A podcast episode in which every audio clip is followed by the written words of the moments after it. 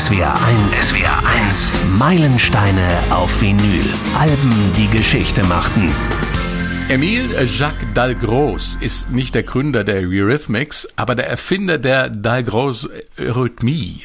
Das ist ein Ansatz zum Erlernen und Erleben von Musik durch Bewegung. Den Körper in ein gut gestimmtes Musikinstrument zu verwandeln, war nach Dalgros der beste Weg, um eine solide, lebendige musikalische Grundlage zu schaffen. Wie gut, dass Annie Lennox in ihrer Kindheit in den Genuss der Dalgros Eurythmik gekommen ist. Äh, Sie haben es wahrscheinlich längst geschnaggelt, um was es hier geht. Die Eurythmics sind unser Thema.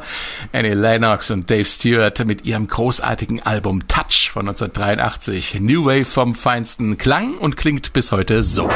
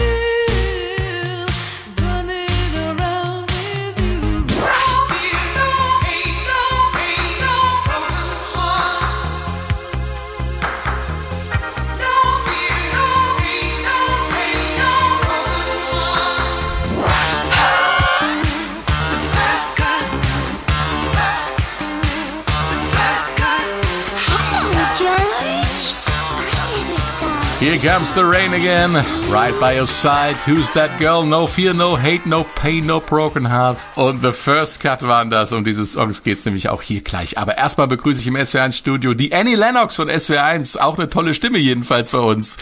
Hallo, grüß dich, Michelle Habermehl. Ja, wow. Erstmal vielen Dank für diese wunderschöne Einleitung, Frank. Danke. Michelle, in einem Satz. Touch ist ein Meilenstein, weil? Weil moderner, fast schon kalter Sound auf warme Singer-Songwriter-Texte trifft und weil sich ein Frauentyp durchgesetzt hat, der die Augen geöffnet hat, dass die Welt nicht nur Frauen mit viel nackter Haut, Wallemähne und Sexklischees braucht. Und in sicherem Corona-Abstand ein paar Studio weiter sitzt äh, Dave, nicht Stuart, sondern Jörg. Hi Dave, für dich ist Touch ein Meilenstein, weil? Weil die Rhythmics damit an den Erfolg von Sweet Dreams extrem gut angeknüpft haben und bewiesen haben, dass sie keine Eintagsfliegen sind. Und weil ich nicht anders konnte, mich komplett in die Stimme von Annie Lennox zu verlieben. Und hier kommt der Opener von Touch. Here comes the rain again und achten Sie mal drauf, es ist ein Song, der eigentlich aus zwei Teilen besteht.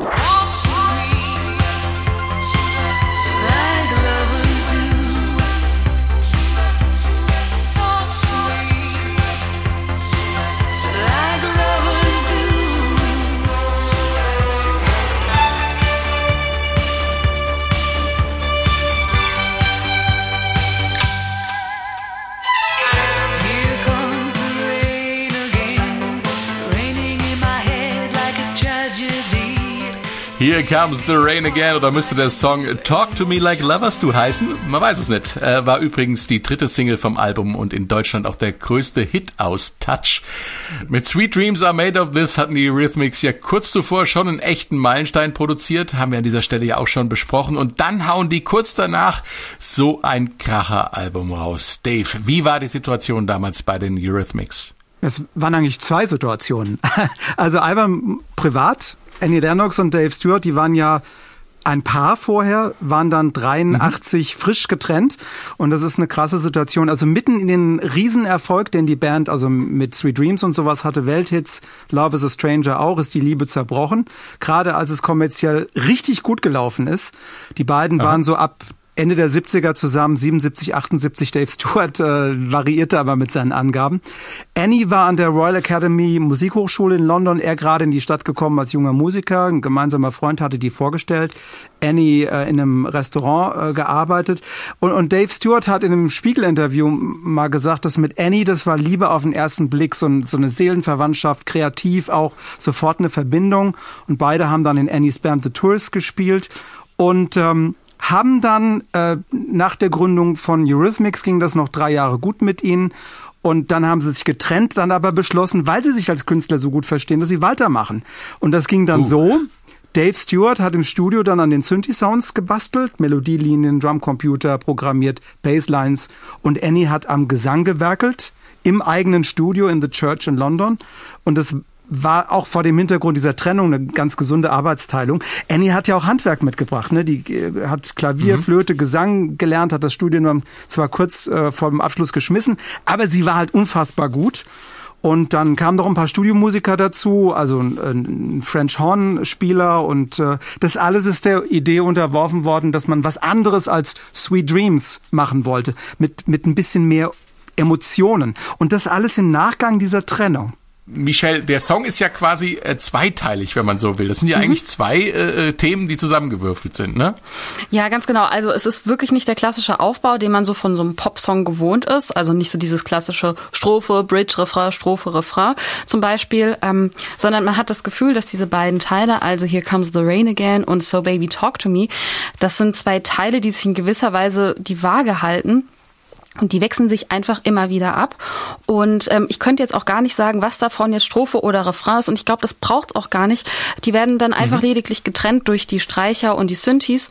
Und textlich passiert dann auch gar nicht so viel mehr. Aber trotzdem wird dieser Song nie langweilig. Vielleicht einfach, weil Here Comes the Rain Again, das ist so ein Monolog von ähm, Annie Lennox und ähm, wo sie einfach ihre Gedanken einfach dann mal so laut ausspricht. Und dieses ähm, So Baby Talk to Me, das ist dann die Ansprache an das Gegenüber. Das macht es total spannend, finde ich. Und ist das nicht ein wundervoll lyrischer Text? Äh, hier regnet es jetzt wieder, er fällt auf meinen Kopf. Es ist wie eine Erinnerung und wie eine neue Emotion. Also ich meine, mhm. viel schöner kann man schlechtes Wetter nicht beschreiben. Ja, ich finde auch diese Lyrics finde ich einfach wieder unfassbar schön gestaltet und ähm, das haben sie auch immer wieder über die Jahre hinweg bewiesen. Da ist einfach wirklich ganz, ganz viel Gehalt drin.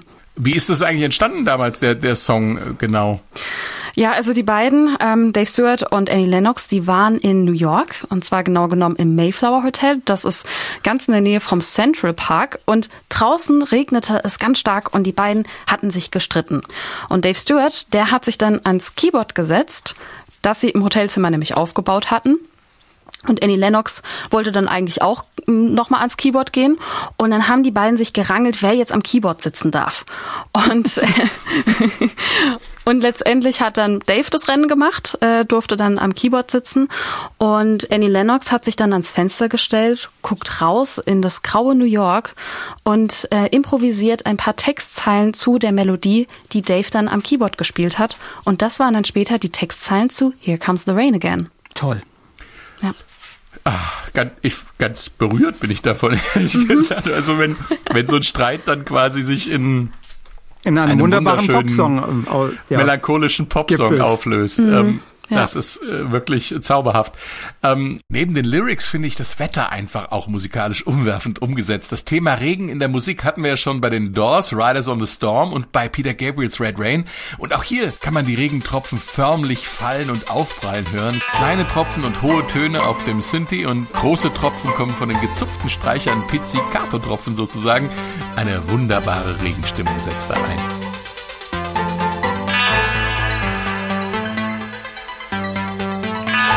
Dave, wir hatten es ja eben schon von äh, Streichern und mhm. äh, Synthes und äh, da gibt's ja, wir äh, haben die ja wirklich das ganz große Besteck aufgefahren damals in der Kirche, die zum Aufnahmestudio umgefunktioniert wurde, ne? Ja, ja, für, für Eurythmics-Verhältnisse war das wirklich großes Besteck. Also elektronische Musik ist ja normalerweise sehr ökonomisch gewesen, günstig machbar gewesen kannst du viel vorher feilen, bevor du ins Studio gehst. Aber, aber Dave und Annie äh, wollten ja Leben in die Musik, mehr Emotionen, Gefühle reinbringen, trotz des und die Sounds.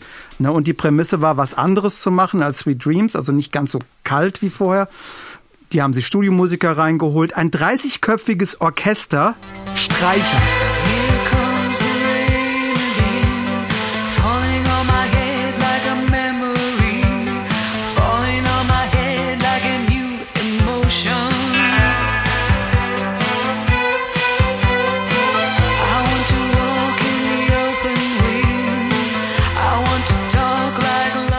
Also da hat man die Streicher sehr schön gehört. Äh, witzig, mhm. dass das äh, Church Studio äh, den Teil, den die Rhythmics damals genutzt haben, das war noch nicht ganz fertig. Und diese klassischen Musiker mussten äh, irgendwie improvisieren. Die haben sich dann auf die Gänge gesetzt und, und aufs Klo mit Streicherinstrumenten. Das stelle ich mir sehr lustig vor. Da lernst du was Anständiges und wirst klassischer Musiker und dann setzt man dich auf eine Toilette. Also super, ne? Und äh, der Mann, der das arrangiert hat, das Streichorchester, der Songschreiber und Filmkomponist Michael Kamen, das ist ein Mann, der einerseits im Pop und Rock daheim war, der hat andererseits ganz viele Hollywood-Filme später mit Musik vertont. Ich habe mal eine ganz äh, kleine Auswahl mitgebracht mit Sachen, bei denen dieser Michael Kamen beteiligt war. Am Anfang kommt gleich äh, Sting zusammen mit Eric Clapton. I hate to say it, I hate to say it was probably me. Yeah, Let's make it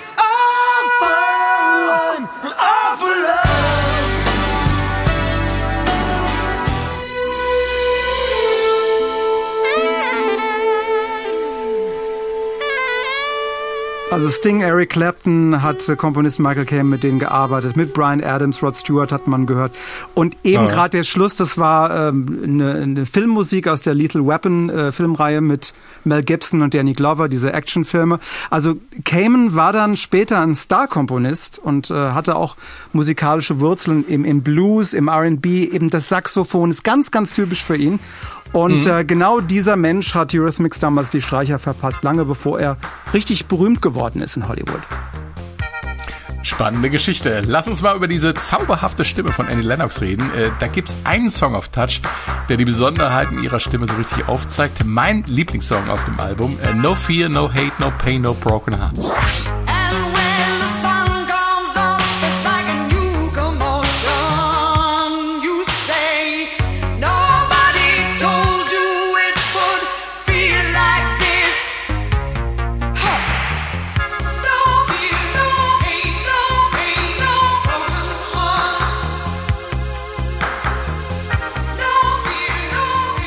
Das ist wirklich eine verrückte Nummer, ähm, eine besondere Mischung. Ähm, Dave, du hast in der Vorbesprechung schon gesagt, große Frauenstimme und kühle Elektronik. Ja, ja, die, die, die Kühle der elektronischen äh, Sounds, äh, Synthie-Pop, Synth-Pop, New Wave, das war ja der, der Sound der Zeit. Das war in Anfang der 80er sehr, sehr angesagt, war überall in den Charts, aber Annie Lennox setzt ja was dagegen. Ne? Diese warme Stimme, die sie hat, sie ist eine weiße Sängerin aus Schottland, wo das Wetter wirklich schlecht ist, bringt aber Seele in diesen Maschinen-Sound rein. Die ganze Freude, das Leid, gerade hier bei No Fear, No Hate, No Pain, No Broken Hearts, ist ein Song über jemand, der an Selbstmord denkt und sich die Knarre an den Kopf fällt, weil er nichts mehr fühlen will, ja?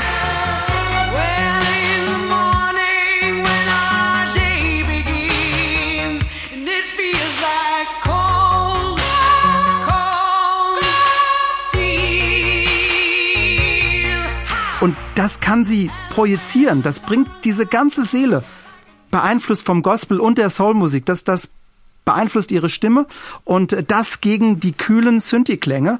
Das war damals neu und großartig und äh, diese Gegensätze in der Musik sind ja spannend. Und übrigens in Großbritannien sind die Rhythmics dann nicht die einzigen, die mit diesen Gegensätzen zwischen kaltem Ma Maschinensound und warmen Stimmen ähm, was machen, arbeiten. Ich habe noch ein paar Beispiele äh, mitgebracht. Hier am Anfang zum Beispiel Heaven 17, Temptation.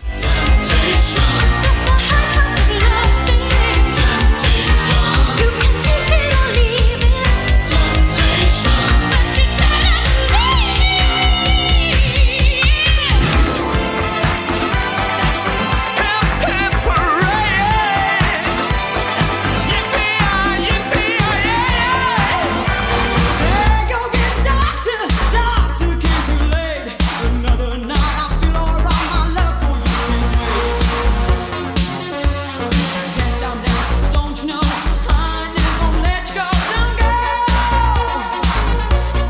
Zum Schluss Yazoo mit Don't Go, ne, die große Alison Moyer, die Sängerin ja. mit ihrer Blues-Stimme hört man. Heaven 17, die Briten ABC dazwischen, deren Sänger Martin Fry ist auch vom Soul beeinflusst.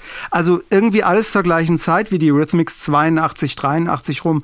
Also das Klischee, dass Wave und, und Synthie-Musik seelenlos ist, ist Quatsch. Und bei den Rhythmics ja. hat der Sound viel Soul. So, jetzt haben wir uns dem Sound der Eurythmics genähert, aber lass uns nochmal speziell über Annie Lennox und ihren Gesangsstil sprechen, Michelle. Diese Stimme ist für mich bis zum heutigen Tag eine absolute Wundertüte. Und was macht Annie Lennox Stimme jetzt so unwiderstehlich? Ja, also mehreres. Ähm, also sie hat erstmal ganz viel Soul in sich. Ähm, sie hat ganz viel Motown gehört in ihrer Jugend und ähm, Stevie Wonder und Joni Mitchell, das waren so ihre Heroes. Joni Mitchell war auch tatsächlich dann diejenige, die sie gehört hat und wo sie gesagt hat, okay, ich muss das auch machen, ich muss meine mhm. eigenen Songs schreiben. Und Annie Lennox sagt selbst über sich, dass sie die Summe aller Lieder ist, oder ihre Stimme besser gesagt, die sie je in ihrem Leben gehört hat. Mm, und was für mich tatsächlich entscheidend, ja, ich finde es echt, ähm, ist irgendwie ein tolles Bild, was man so im Kopf dann hat. Ja, ja, ja. Ähm, für mich ist tatsächlich äh, so entscheidend, wenn ich mir ihre Stimme genauer anschaue, dieser extreme Kontrast. Also ähm, diese tiefen Töne, die so ganz viel Timbre haben und die klingen so dunkel und sehr dominant. Und dann hat man in der Kopfstimme diese zarten, so diesen vulnerablen Klang. Und äh, mhm. das finde ich ist ein toller Kontrast. Und sie ist auch übrigens eine, also technisch eine extrem gute Sängerin, kann wirklich spielerisch wechseln zwischen diesen verschiedenen Stimmlagen. Und wenn man sich halt auch mal ihre Live-Auftritte anschaut, dann sieht man auch, dass sie in der Lage ist, den ein und denselben Song auch in einer anderen Verfassung zu singen. Und sie kann das wirklich spielerisch umsetzen. Daran merkt man einfach, wie sehr sie diese Kunst beherrscht. Äh, das kann nicht jeder. Wir haben sehr, sehr viele gute Sänger und Sängerinnen im Pop-Business. Aber eben gerade ähm, dieses Technische, es ist nicht immer gesagt, dass man auch dann automatisch ein technisch guter Sänger ist. Und das ist sie wirklich. Und ähm, ich habe es ja schon angesprochen, dieser Gegensatz, dieses sehr süße, mhm. aber halt eben auch sehr dominante, was sie haben kann. Äh, das ist auch äh, dieser Kontrast, den sie hat, das ähm, zieht sich auch bei ihr bei vielen Punkten durch. Äh, zum Beispiel auch beim Auftreten im Übrigen. Man würde immer so denken, okay, gut, das ist so eine selbstbewusste Frau und die geht raus auf die Bühne und haut alle um. Und wir wissen aber von einem sehr prominenten Kollegen, nämlich von Sting.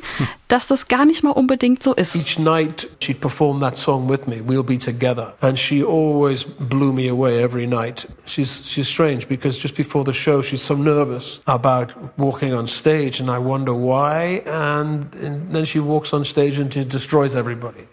So that's. That's her method. Ja, aber das Ding ist schon, schon total verzaubert auch, ne? Also mhm. man, man hört seine Stimme an.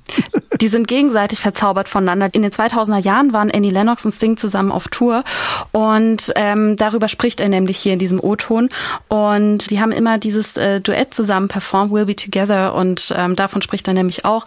Und dass er halt eben sagt, ähm, dass sie so komisch ist, dass sie halt irgendwie so nervös ist, bevor sie auf die Bühne geht. Und dann geht sie raus und haut alle einfach um mit ihrem Gesang. Und ähm, Sting ist ein Riesenfan von ihr. Und sie übrigens auch von ihm. Äh, sie ist überhaupt immer total ähm, ja, so sehr respektvoll gegenüber allen ihren Musikerkollegen und Kolleginnen. Ähm, das finde ich immer äh, eine ganz wunderbare Art, wie sie über die Menschen sprechen kann. Ich finde das ganz spannend, was Sting da gesagt hat. Also das entspricht ja auch genau ihrer Stimme. Ja. Also dieses äh, auf der einen Seite dieses hier, hier stehe ich und das ist meine Kraft und ich, ich strahle das auch aus und auf der anderen Seite dieses feine, süße, zerbrechliche, mhm. was sie eben auch hat und was sich dann wahrscheinlich eben in diesem Lampenfieber äh, bemerkbar macht, was sie schier verrückt macht, bevor sie auf die Bühne kommen kann. Und wenn ja. sie dann dort steht, dann steht sie da halt und äh, nimmt alles für sich in Anspruch und haut alles andere weg sozusagen, mhm. äh, was da steht. Und bevor wir jetzt weiter weiter über Annie Lennox sprechen, fragen wir uns doch einfach mal, who's that girl? Who's That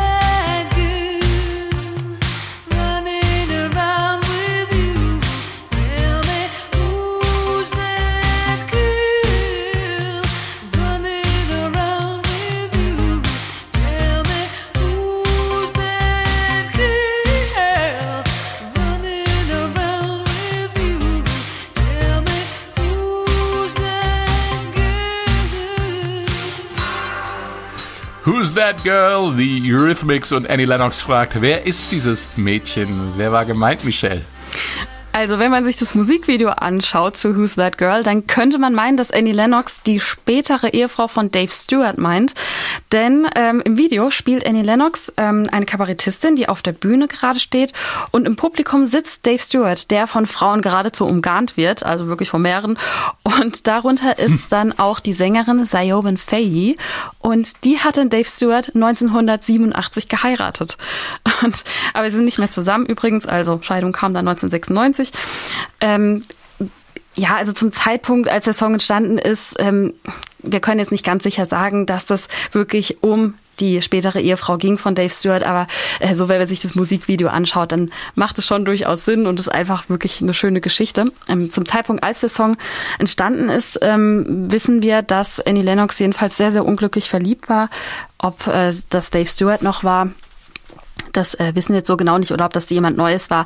Aber jedenfalls ähm, im Musikvideo geht sie nicht leer aus. sie küsst nämlich am Ende des Videos einen anderen Mann, den sie selbst auch spielt. Ja.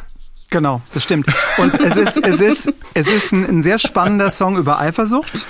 Und äh, für mich das, das Tollste an dem, an dem Song ist, wo diese Eifersucht so durchkommt, diese, diese Bridge, wo, äh, in der dann Annie singt, But there's just one thing, just one thing, and I really wanna know. But there's just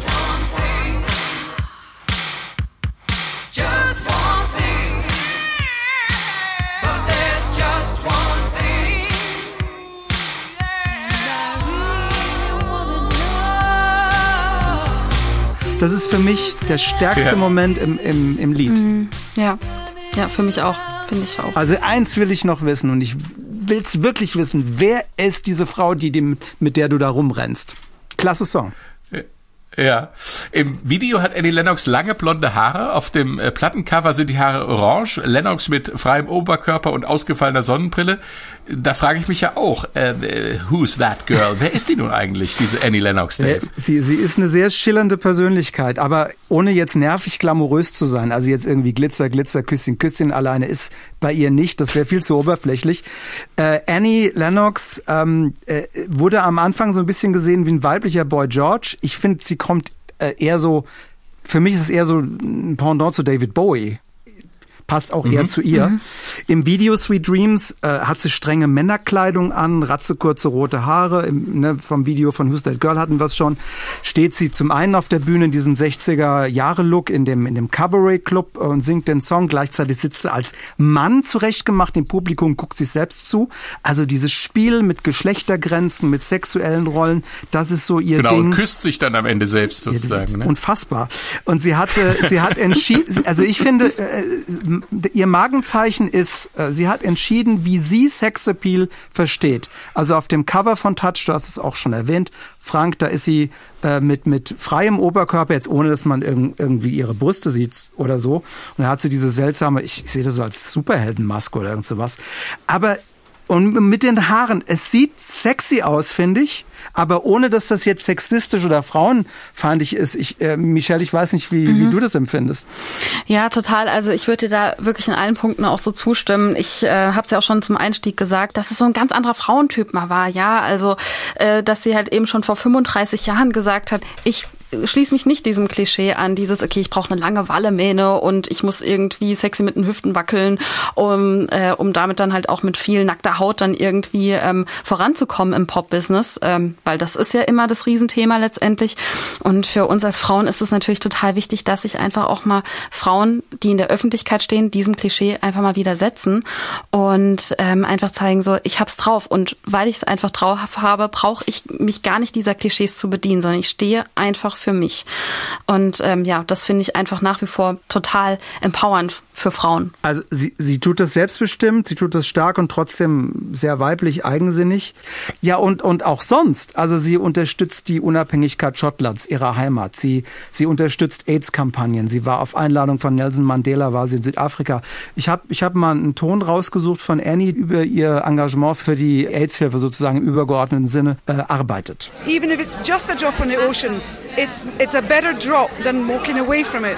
Because that's my choice, is I either engage with it or I walk away and do nothing. So, in a way, it makes me feel dignified uh, as a human being.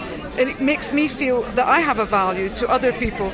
Uh, it's a very special thing, it's a special kind of payback that you get from giving. Also äh, Annie Lennox sagt, sie, sie macht das auch, wenn es ein ähm, Tropfen in, im Ozean ist. Aber das, was sie gibt, das ist wichtig, das gibt ihr als Mensch Wert und, und sie tut das als feste Überzeugung. Also das sagt eine ganze Menge über sie aus und das kannst du auch auf, auf andere äh, Bereiche ihres ihr sozialen Engagements übertragen. Sie setzt sich für die Gleichberechtigung ein von Frauen, von Schwulen und Lesben. Sie ist eine Ikone der Gay Community, LGBTQ Plus, sagt man ja heute. Sie ist bei Oxfam dabei, äh, die Entwicklungshilfe betreiben. Sie ist sozial engagiert ohne Ende, ist dafür ohne Ende geehrt worden und was, was sie als Künstlerin alles getrieben hat nach den Eurythmics. Wenn ich das jetzt auch noch anfange, müssen wir überziehen. Alles klar, und hier kommt jetzt Right by Your Side.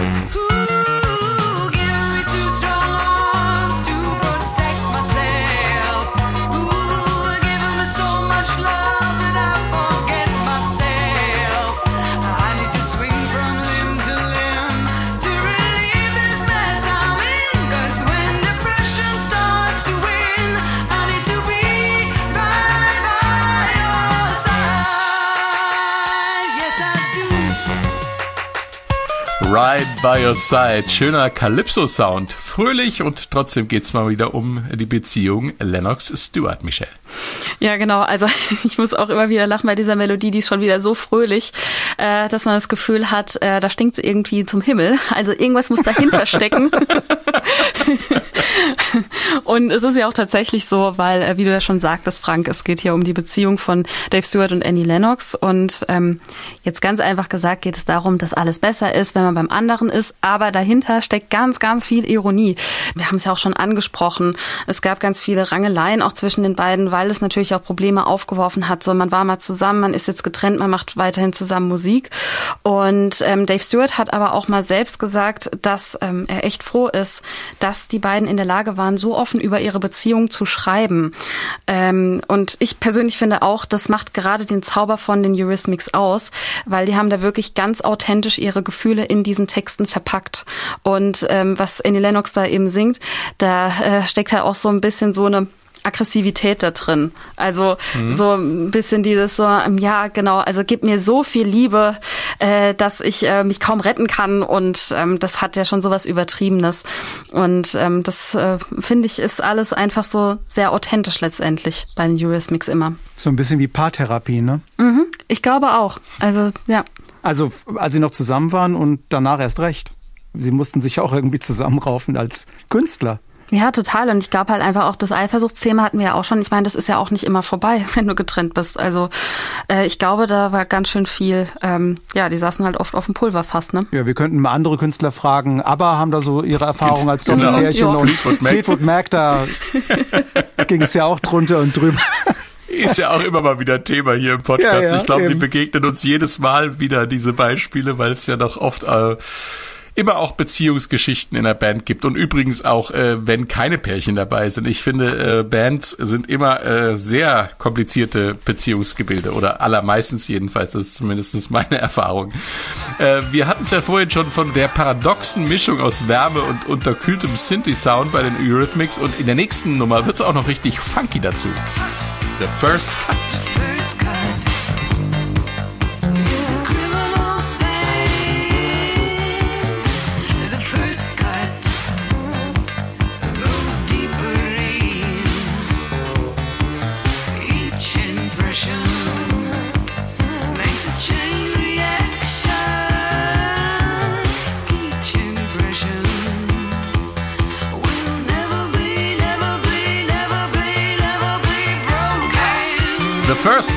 Es geht wieder mal um das Ende womöglich der ersten Beziehung, aber nehmen wir das mal wörtlich und kommen wir zum Schluss dieses Podcasts nochmal auf den ersten Cut, die ersten Plattenaufnahmen der Eurythmics zu sprechen. Denn diese Aufnahmen für das Album In the Garden von 1981 sind extrem wichtig für die Entwicklung des Sounds der Eurythmics, wie wir ihn auf Touch hören.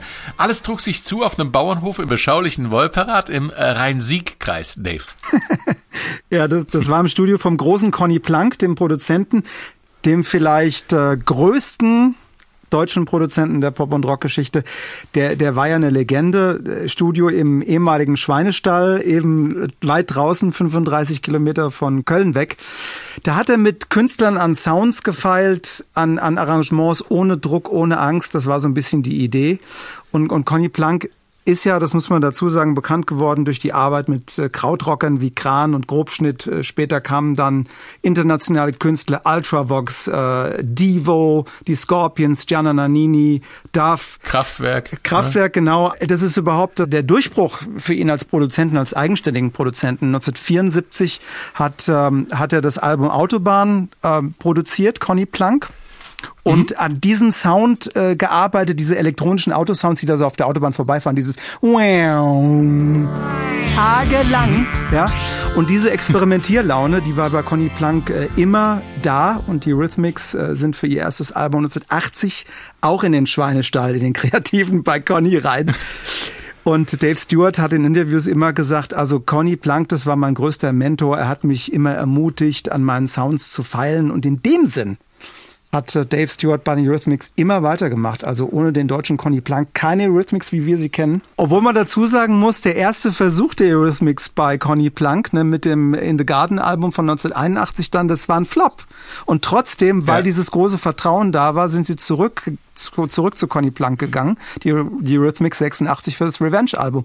Und das hat dann auch wieder ganz anders geklungen. Da waren dann so bluesige, rockige Sachen drauf, so wie Don't Mess with the Missionary Man. Also ganz anders, aber auch ganz, ganz groß.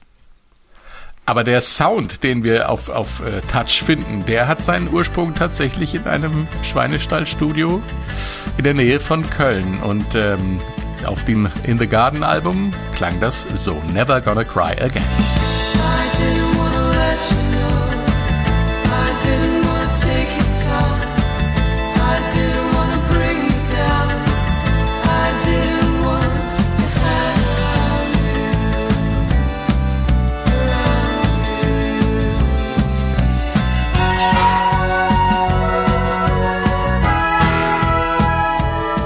Da hört man die elektronischen Sounds ziemlich gut raus, ne? Ja. Ja, und dass Annie Lennox einen Bezug zur Flöte hatte, wegen ja. ihres Studiums.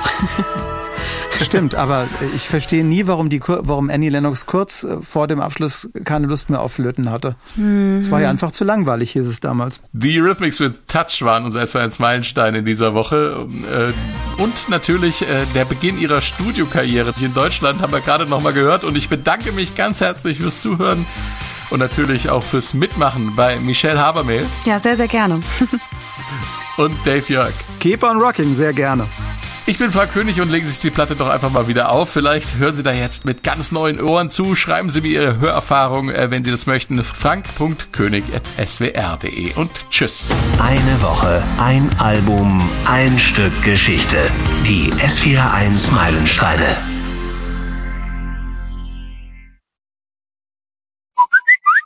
Hey Frank, der Dave hier. Oh Mann, ich habe vorhin im Podcast was vergessen. Ich wollte noch erzählen, der Rolling Stone, ne, der hatte vor Jahren eine Rangliste der 100 besten Sängerinnen aller Zeiten. Und weißt du, wo Annie Lennox da steht, auf welchem Platz? Auf Platz 93. Auf Platz 93. Wie kann man die Frau so weit nach hinten setzen? Das hat mich so aufgeregt. Okay, Aretha Franklin auf der 1, sage ich überhaupt nichts. Aber Annie Lennox auf 93, hallo, geht's noch? Und ich wollte es noch erwähnen, habe es jetzt vergessen. Ärgert mich jetzt selbst, aber okay, das, das wollte ich dir nur erzählen. Bis morgen.